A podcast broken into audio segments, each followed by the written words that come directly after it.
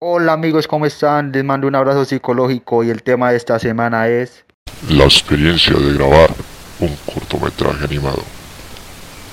Me llevo una buena experiencia eh, ya que tuve a, a dos grandes personas ayudándome para que todo saliera bien y de la mejor calidad, que es Cristian Garcés y Alejandro Hernández.